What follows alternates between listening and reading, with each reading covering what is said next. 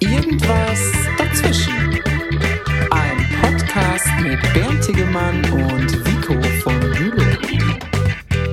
Was? Dein Joghurtbereiter hat heute Morgen Musik gemacht? Ja, weißt du, ich sitze beim Frühstück, wache so langsam auf und dann kommt dieses akustische Signal, dass der fertig ist mit der Joghurtbereitung.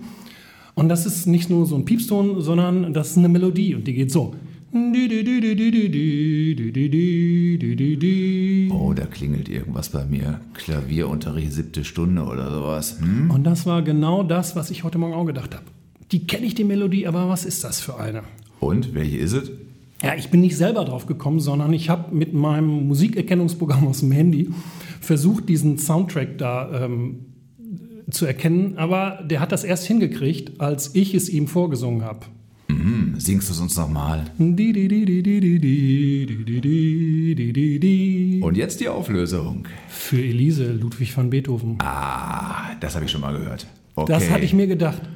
Ähm, sag mal, nimmst du das jetzt schon auf? Ach so, ja, ja sicher. Äh, war dir das jetzt nicht klar? Nee.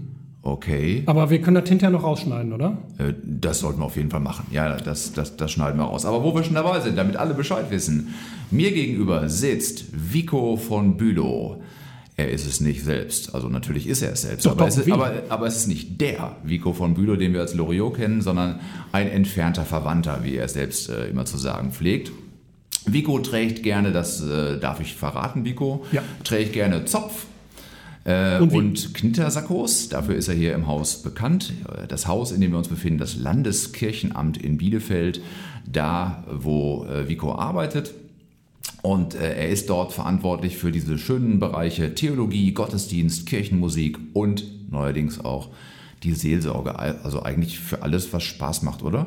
Alles, was schön ist in der Kirche. Hundertprozentig.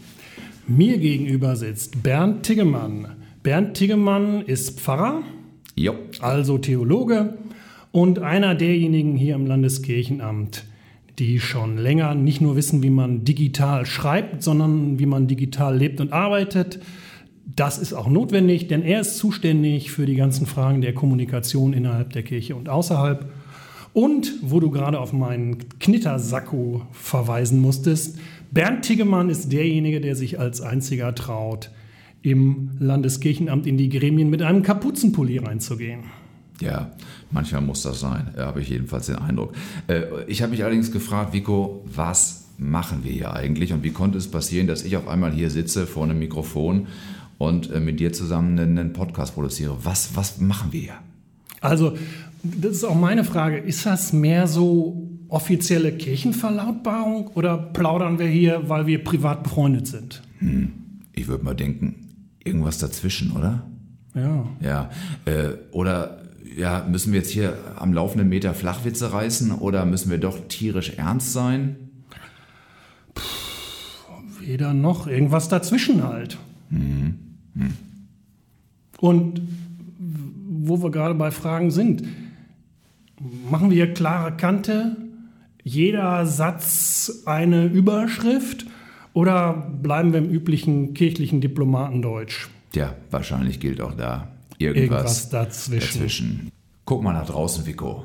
Der Himmel ist blau, fast keine Wolke ist zu sehen. Die Sonne lacht. Genauso ist es. Und äh, trotzdem, der Schein trügt, glaube ich. Denn äh, ein ernstes Thema begleitet uns jetzt schon seit einigen Wochen. Die Situation in unserer Gesellschaft ist geprägt von Corona, der unsichtbare Virus. Ich hätte beinahe gesagt, Corona ist in aller Munde, aber das darf man, glaube ich, nicht sagen. Nee, ich glaube auch nicht. Das, Okay. äh, wär, das wäre ein schlechter Witz und wir wollten ja die Flachwitze dann doch vermeiden. Ja, wir wollen irgendwo dazwischen landen. Also versuchen wir es mal. Ich, das das äh, pendelt sich, glaube ich, gerade so ein bisschen äh, äh, zurecht. Genau. Die Situation ist ja ein bisschen unübersichtlich. Also vieles ist neu, jedes Statement in den Medien wird eingeleitet mit, das hätte sich vor einer Woche noch keiner träumen lassen und wie das wird, weiß auch keiner.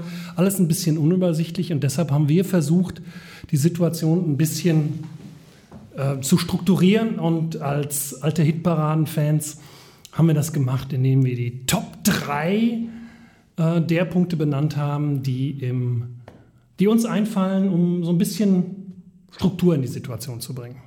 Genau, ich sehe schon, mein lieber Dieter Thomas Heck Samstagabend Berlin, 19.42 Uhr und 10 Sekunden, dass du da eine schöne Liste mitgebracht hast. Und das sieht mir sehr nach deiner persönlichen Top 3 aus. Meine persönliche Top 3 ist auf Papier. Ich bin also noch so ein bisschen oldschool. Du als Mensch der Digitalität hast deinen Laptop dabei und das nur noch elektronisch da. Ja, ich versuche zumindest äh, auch in diesen Zeiten, so gut das geht, papierlos zu arbeiten. Manchmal gelingt das auch. Es ist jedenfalls eine spannende Erfahrung, aber jetzt nicht unser Thema. Äh, das können wir ein andermal äh, gerne verhackstücken, wie man sich irgendwie nachhaltig äh, verhalten kann und so und was das alles ausmacht und umfasst. Okay, dann starten wir doch mal, Vico. Sag uns doch mal und mir auch mal deine Top 3. Okay, meine persönlichen Top 3 ähm, irgendwas dazwischen, zwischen Hysterie und Ignoranz in Zeiten von Corona. Äh, mein dritter Punkt, ähm, Nikolaus Graf von Zinzendorf, ein Theologe aus dem 18. Jahrhundert, hat 1736 einen Satz gesagt, der mir auch heute noch wichtig ist. Ich statuiere kein Christentum ohne Gemeinschaft. Okay, kein Christentum ohne Gemeinschaft. Das heißt, Christen müssen immer in Gemeinschaft sein. Also man kann nicht für sich alleine Christ sein. Christentum geht im Grunde nicht ohne Gemeinschaft. Es ist super wichtig, okay. dass wir zusammengehören. Und die Form des gemeinschaftlichen Zusammenseins, die wir bisher hatten, hatten ganz viel mit körperlicher Präsenz zu tun. Wir sitzen im, am Sonntag im Gottesdienst äh, direkt nebeneinander. Wir teilen Brot und Wein.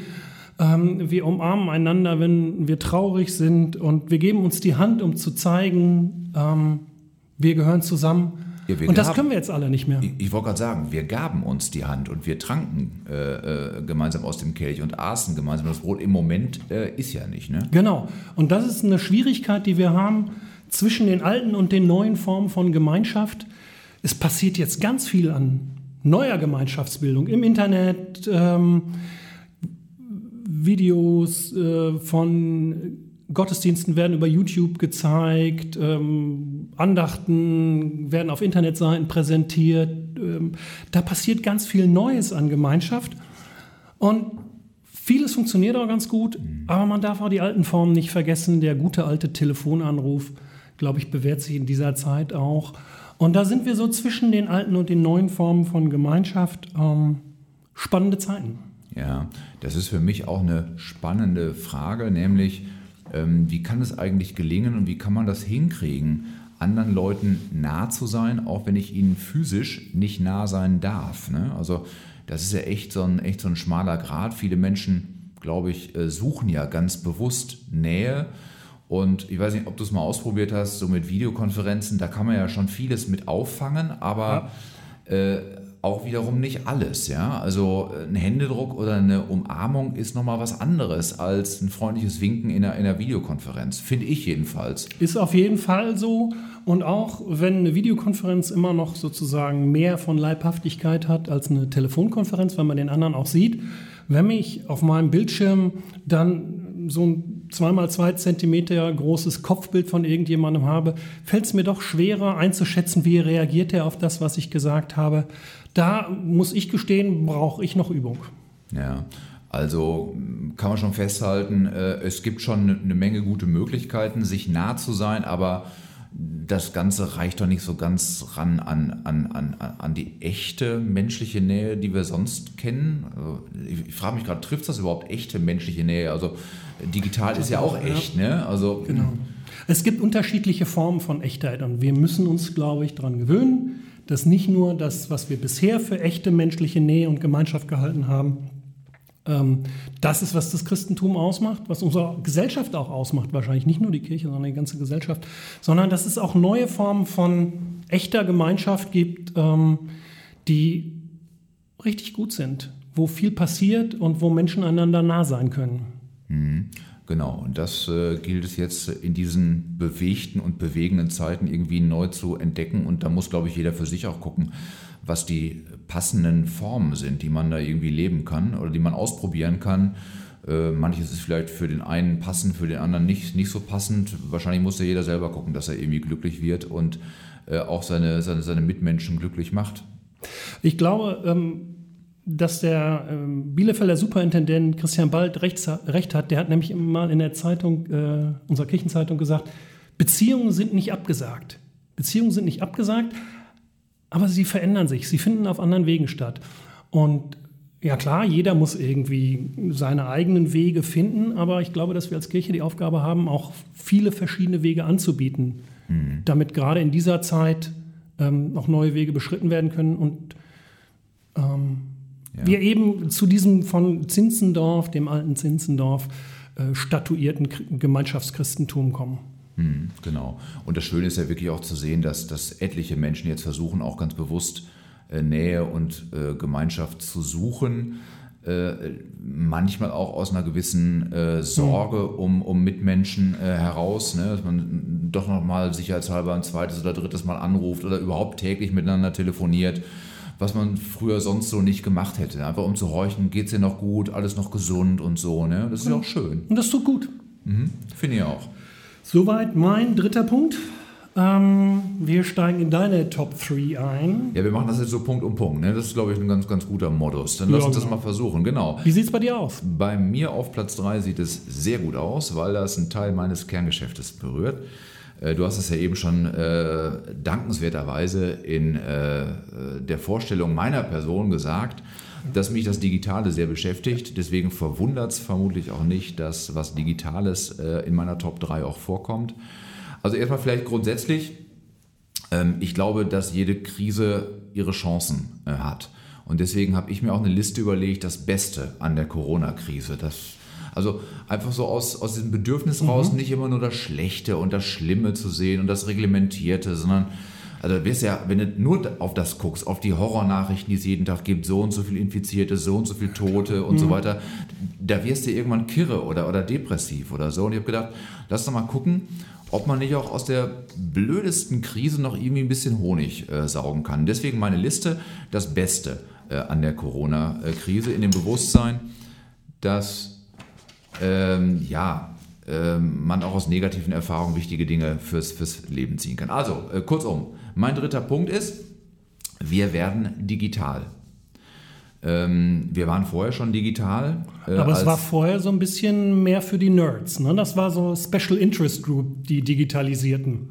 Ja, die, diese, diese Nerds, die du gerade ansprichst, genau, in ihren äh, selbst gebügelten oder selbst aufgebügelten T-Shirts äh, nach, nach Schweiß riechend, äh, die, die Pizzakartons, die sich stapelten, äh, Glasbausteine als, als Brille, äh, schlecht gewaschen oder gar nicht gewaschene Haare, fettig und so weiter. Das sind ja diese alten Klischees, die man da irgendwie hat, wo man früher drüber gelächelt hat. Leute, die, die programmieren konnten und die eben genau in dieses Rollenklischee reinpassten, mag es vielleicht auch mal gegeben haben, aber insgesamt ist, glaube ich, ein Vorurteil. Aber egal. Äh, das hat sich heute in der Tat verändert. Ja. Äh, die, die gesamte Gesellschaft erlebt gerade, das ist so meine Wahrnehmung, einen Wahnsinns-Digitalisierungsschub durch die Corona-Krise. Also da, wo man früher gesagt hatte, ja, also äh, ob ich da jetzt hinfahre äh, auf, auf eine Dienstreise, auf eine Geschäftsreise oder so, man könnte das vielleicht auch mit einer Videokonferenz machen, aber es ist ja doch netter, wenn man sich persönlich begegnet und sich persönlich sieht oder so. Das wird heutzutage ganz selbstverständlich als Videokonferenz gemacht, einfach aus der Not heraus, dass es auch gar nicht anders geht. Alles andere ist verboten. So. Und ähm, äh, das ist äh, so, so, Teil dieses, dieses Schubes. Und da ist, glaube ich, Corona auch wirklich Innovationstreiber. Auch und gerade für die Kirchen. Ja, aber irgendwie doch mehr gezwungen bewegen sich die Kirchen. So, ähm, man brauchte diesen Anschubser. Ja, äh, aber immerhin, sie bewegen sich jetzt und sie bewegen sich zahlreich und, das ist meine Einschätzung, sie bewegen sich in die richtige Richtung. Sie bieten nämlich auf einmal Gottesdienste, Andachten, geistliche Inhalte, auf einmal auch äh, ja, in den Social Media an, äh, streamen ihre Veranstaltungen äh, live, also äh, natürlich dann ohne Besucherinnen und Besucher werden Gottesdienste gestreamt. Und ich glaube, dass es insgesamt auch in äh, Post-Corona-Zeiten, also wenn das Ganze mal vorbei ist und wieder, wieder abklingt, ähm, dann ist das auch eine, eine, Sache, die man durchaus beibehalten könnte, weil das eine gute Ergänzung ist zu dem normalen ersten Programm, dass man eben auch äh, in der digitalen Sphäre äh, was anbietet. Ich habe von vielen Kolleginnen und Kollegen im Pfarramt jetzt mitgekriegt, auch denen, die bisher eher so traditionell unterwegs mhm. waren, ähm, digital unterwegs zu sein, tut gar nicht weh.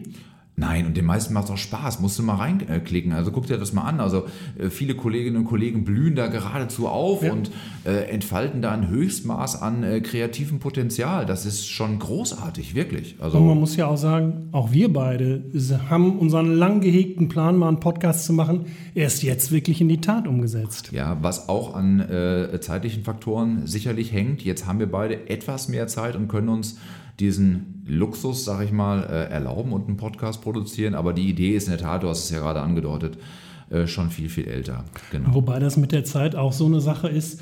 Am Anfang hat man gesagt, jetzt nutzt die freie Zeit, die ihr habt, zur Entschleunigung. Also in meinem beruflichen Alltag merke ich noch nichts von Entschleunigung. Das ist ähm, genauso viel wie vorher. Ja, das geht mir ganz ähnlich. Also meine Frau fragt immer schon, "Ey, bleibst du denn heute mal im Homeoffice? Und ich sage, ja, Schatz, morgen vielleicht. Genau. Und, äh, und es klappt schon wieder nicht. Ja, Ja, genau. Äh, Was ich selber auch total ärgerlich finde. Also ich finde das auch nicht, auch nicht nur toll und ich habe mich auch wirklich schon ernsthaft gefragt, muss ich für die Sachen, die hier im Haus bei der Arbeit zu besprechen sind, muss ich da wirklich äh, vor Ort sein oder ginge es nicht auch anders? Ja, vieles geht anders.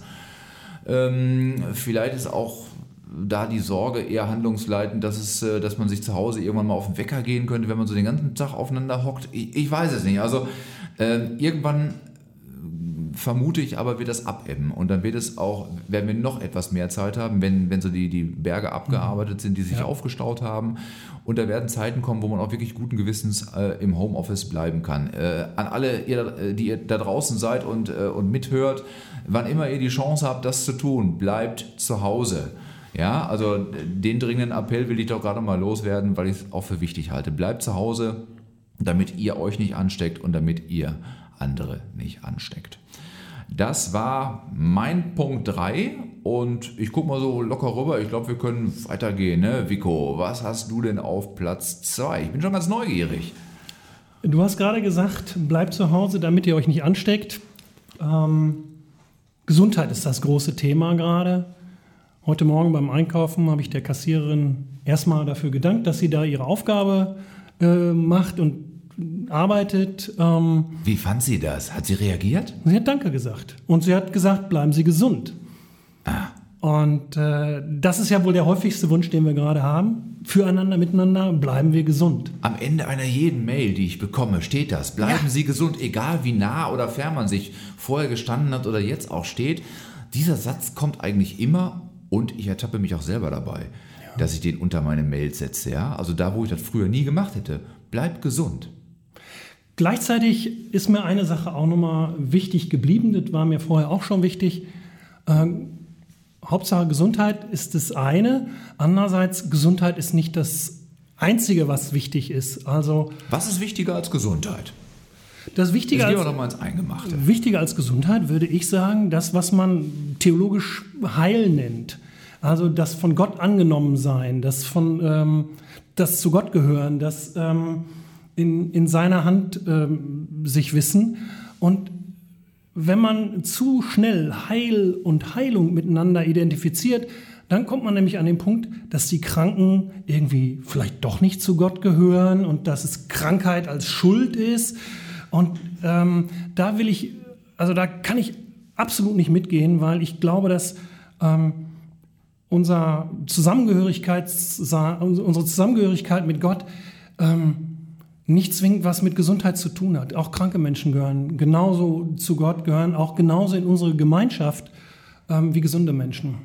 Okay, ähm, dann mache ich jetzt doch nochmal den, den Schlenker. Äh, das heißt, du würdest auch sagen, äh, das, was uns gerade widerfährt mit der Krankheit, die wir Corona nennen oder Covid-19, äh, dass das nichts mit Gott zu tun hat und dass Gott trotzdem da ist, auch mitten, mitten in, in dieser Krankheit.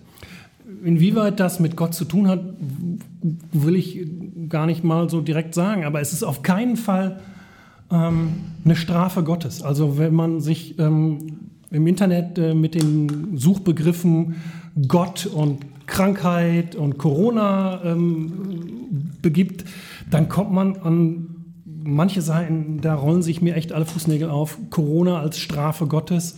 Ähm, das ist Quatsch. Ja, Also- oder als menschengemachte Kampfwaffe oder so, um da irgendwelche äh, Kriege zu gewinnen oder was. Also, das, also ich glaube, dass man hier nicht von Schuld reden kann. Ich glaube, dass man hier davon reden kann, dass Corona natürlich nichts Gutes ist. Äh, unsere Welt, so wie sie ist, ist nicht perfekt, ist nicht erlöst.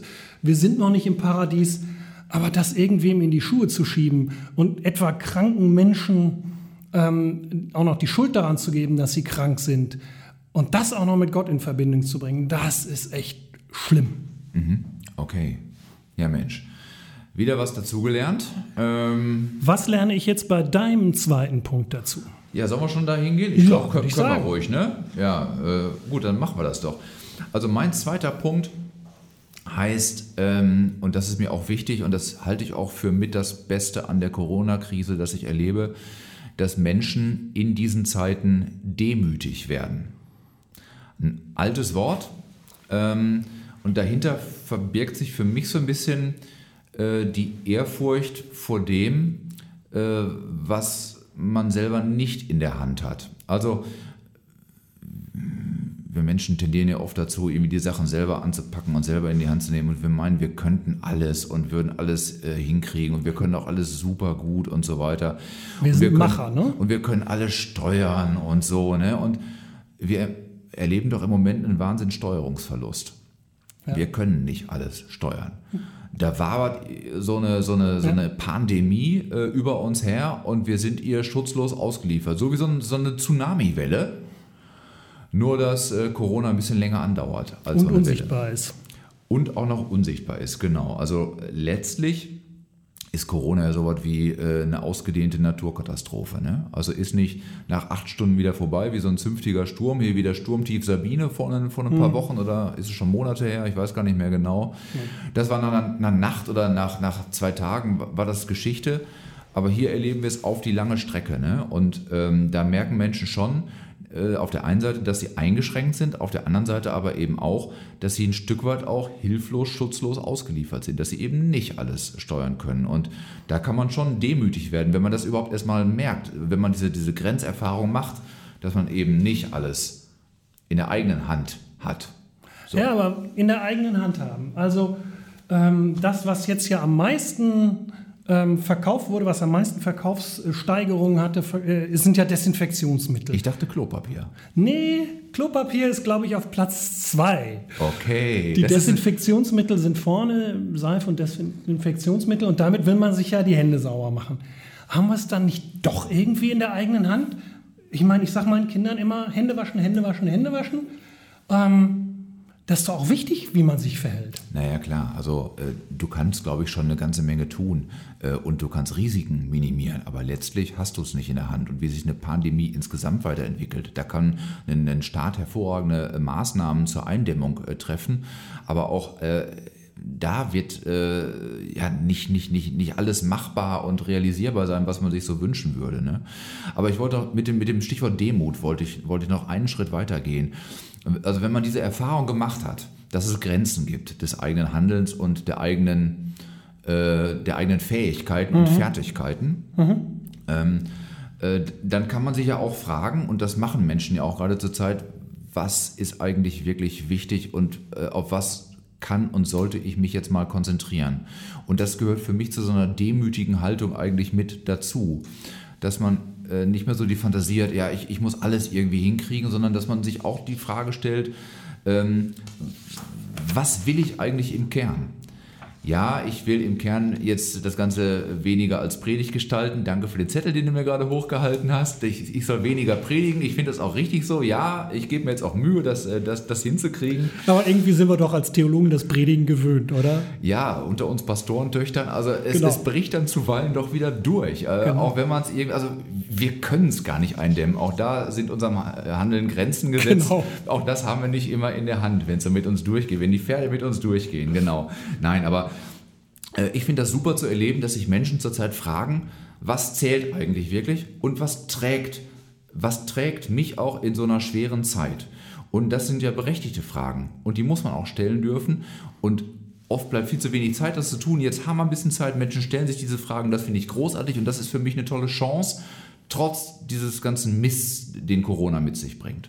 Ich habe neulich in der Zeitung ein Interview gelesen mit einer deutschen Ärztin, die einen chinesischen Arzt geheiratet hat und ausgerechnet in Wuhan, da wo die Ja. Corona-Seuche ausgebrochen ist, ähm, als Ärztin gearbeitet hat. Die ist dann in Quarantäne gesteckt worden und ähm, der Reporter hat sie gefragt, und wie haben Sie das da ausgehalten, in Ihrer Wohnung äh, eingesperrt zu sein? Und sie sagt, es gibt ähm, drei Punkte, die mir wichtig äh, sind äh, an dem Punkt. Wie komme ich da durch? Das erste ist Bewegung, mhm. also gymnastische Übungen in der Wohnung ja. hin und her laufen. Das zweite ist nicht allzu viel ins Internet gucken und ständig über den Krankheitsverlauf recherchieren, da wird man auch blöd von. Mhm. Und das dritte war, und das fand ich einfach ganz spannend, das in einer normalen Zeitung, keiner Kirchenzeitung zu lesen, sie sagt, und der Glaube hat mich getragen. In sowas Verstaubtem wie der Bibel nachzulesen, das hat mir in dieser Zeit gut getan. Ja, okay. Äh, Finde ich total spannend. Auch schön, dass du es jetzt sagst. Äh, und ich würde trotzdem noch einen Schritt zurückgehen und bei dem zweiten Punkt einhaken, weil das ist eine Erfahrung, die mache ich auch gerade. Äh, äh, du hast ja gesagt, nicht immer ins Internet gucken, nicht immer auf den Corona-Live-Ticker gucken, was jetzt wieder Schlimmes passiert und wie sich die Pandemie weiter ausbreitet. Ähm, ich mache ja seit Beginn der Fastenzeit mache ich Bewegtbildfasten, also Fernsehfasten hätte mhm. man das früher äh, genannt.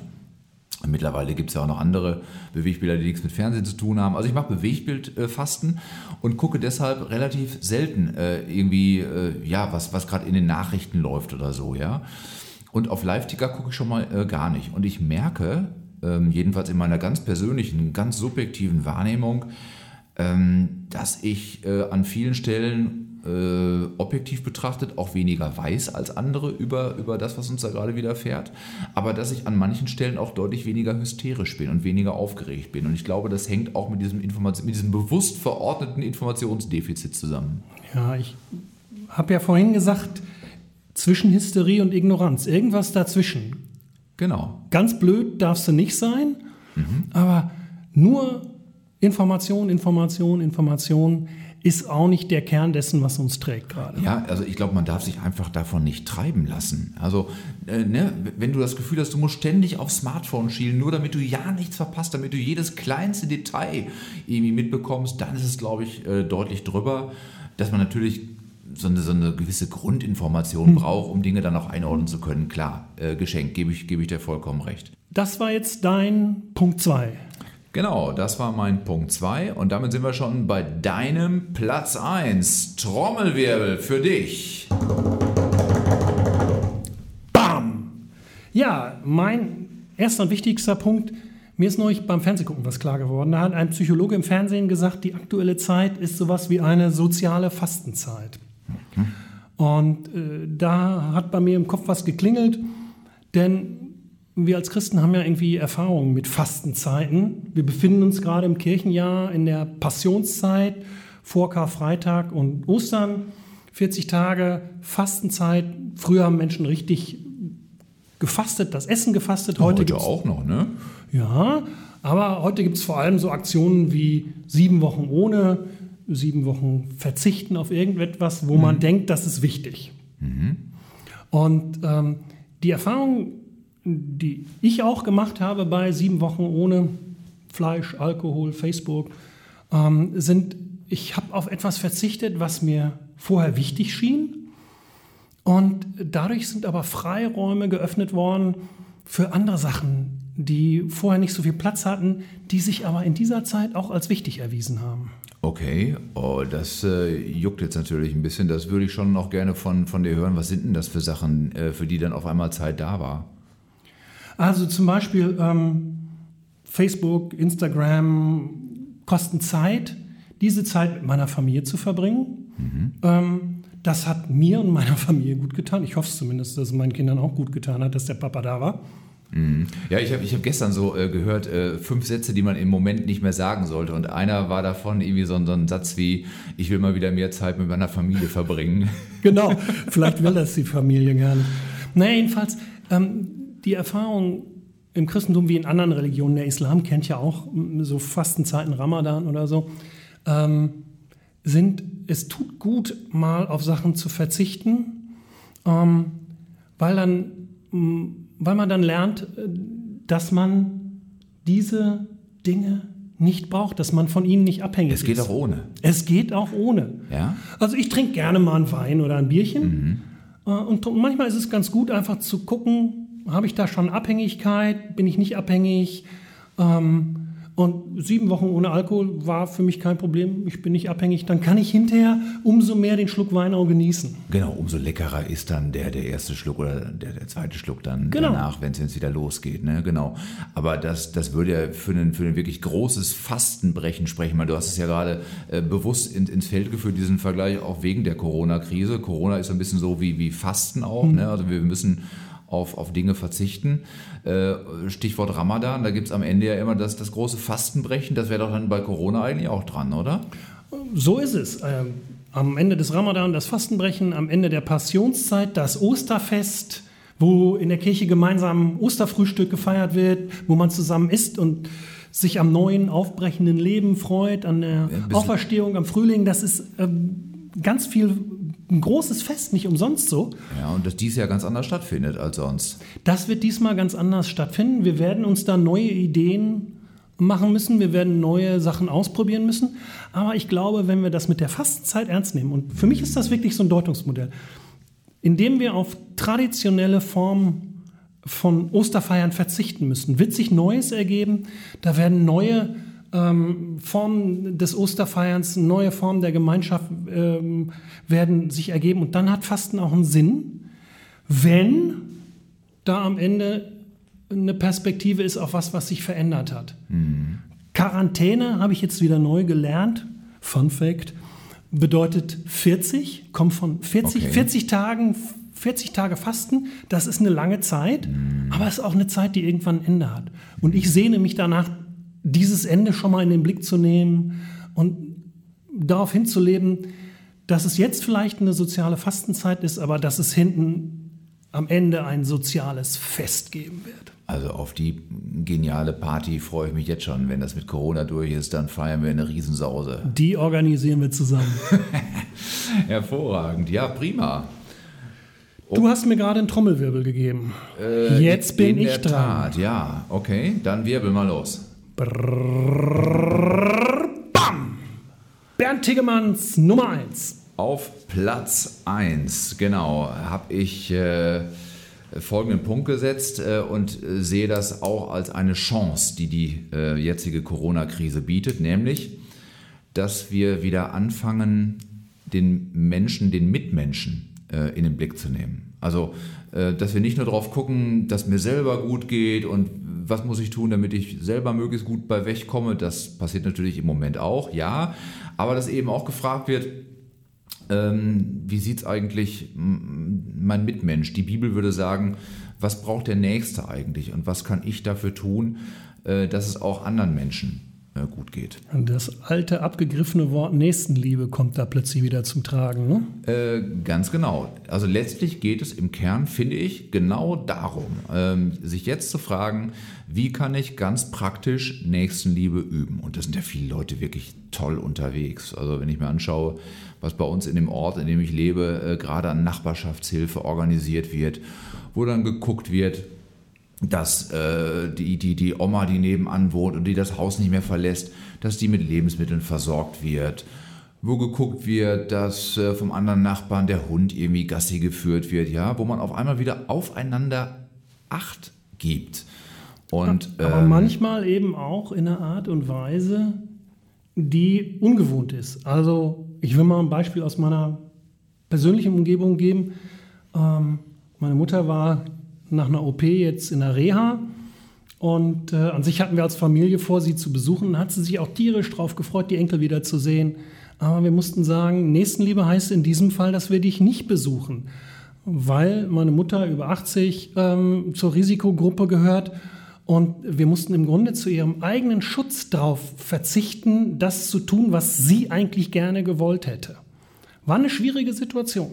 Genau, das müssen wir, glaube ich, auch erstmal alle, alle begreifen. Ne? Also warum wir uns jetzt so verhalten, wie wir uns äh, verhalten, das muss eingeübt werden und sorgt mitunter für Irritation. Wir hatten einen äh, ähnlichen Fall auch bei uns im Familienkreis, wo ich das meinen Eltern erstmal plausibel machen musste, weshalb wir sie nicht besuchen kommen. Da, also die dachten erst, wir würden deshalb nicht kommen, damit wir uns selbst nicht anstecken. Nein, darum ging es uns ja gar nicht. Wir sind nicht hin gefahren, damit äh, die sich nicht äh, anstecken. Wir hätten es ja auch schon in uns tragen können, ohne dass da irgendwelche Symptome äh, bemerkt worden wären. Ne? Genau, aber das muss, das muss eingeübt werden äh, miteinander. Und äh, das sind jetzt ja so spannende neue Formen, die entstehen. Die alten Werte gelten weiter, aber äh, wir müssen neue Formen finden, wie wir diese alten Werte leben. Genau, genau. Das ist eigentlich, ja, ja, und äh, grundsätzlich auch überhaupt wieder den, den, Blick über den eigenen Tellerrand hinaus zu wagen. Ja? Also das, das ist das, was ich vor Corona manches Mal äh, vermisst habe, dass, dass manche Menschen, äh, manchmal auch ich selbst, total egozentrisch einfach unterwegs sind. Und äh, äh wir erleben jetzt gerade Zeiten, äh, wo es eben auch anders geht. Und das macht mir Mut und ich hoffe, dass wir einen Teil davon auch konservieren können für die Zeit nach, nach Corona. Hoffe ich jedenfalls sehr. Also es wäre sozusagen die Geschichte mit den zwei Seiten jeder Medaille.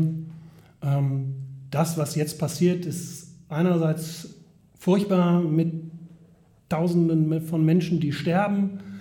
Ähm, ist unangenehm mit eingeschränkter Bewegungsfreiheit und so. Also alles nichts, was wirklich schön ist. Aber die Hoffnung ist, es gibt eine andere Seite der Medaille. Ähm, unsere Gesellschaft wird weniger egoistisch zum Beispiel. Genau, genau. Und das hoffe ich, dass das eben auch ein Stückchen so bleibt, auch wenn alle wieder äh, gesund sind. Das ist das, was man aus einer Krise auch mitnehmen kann und was vielleicht auch ein bisschen Mut machen kann, das jetzt doch irgendwie anzupacken und äh, ja, das zu tun, was, was zu tun ist. Und das tue ich jetzt auch ganz zum Schluss unserer heutigen Folge des neuen Podcasts mit Bernd und Vico, äh, nämlich dich zu fragen, quasi wie bei der Zigarette danach, Vico, wie war es denn jetzt für dich? Das erste Mal. Das erste Mal Podcast. Es war ehrlich gesagt aufregend. Ähm, aber es hat auch äh, Spaß gemacht, mit dir zu plaudern und nicht nur zu plaudern, sondern auch ein paar ernsthafte Punkte auszutauschen. Auch wenn jetzt gerade keine Schule ist. Ich bin ja zumindest doch durch mein eigenes Leben und auch durch meine Familie geprägt von dem ewigen Schielen auf Schulnoten. Und ich habe mir gefragt, war das, habe mich gefragt, war das, was wir heute gebracht haben, sehr gut glatt eins oder war das mangelhaft, ungenügend fünf oder sechs? Ich bin nicht zu so einem richtigen Ergebnis gekommen. Also Wahrscheinlich. Es, es, es, war nicht ganz scheiße, aber auch nach oben war noch ein bisschen Luft, glaube ich, ne? Ja. Wo würdest du es einordnen? Na, irgendwo, irgendwo dazwischen. dazwischen.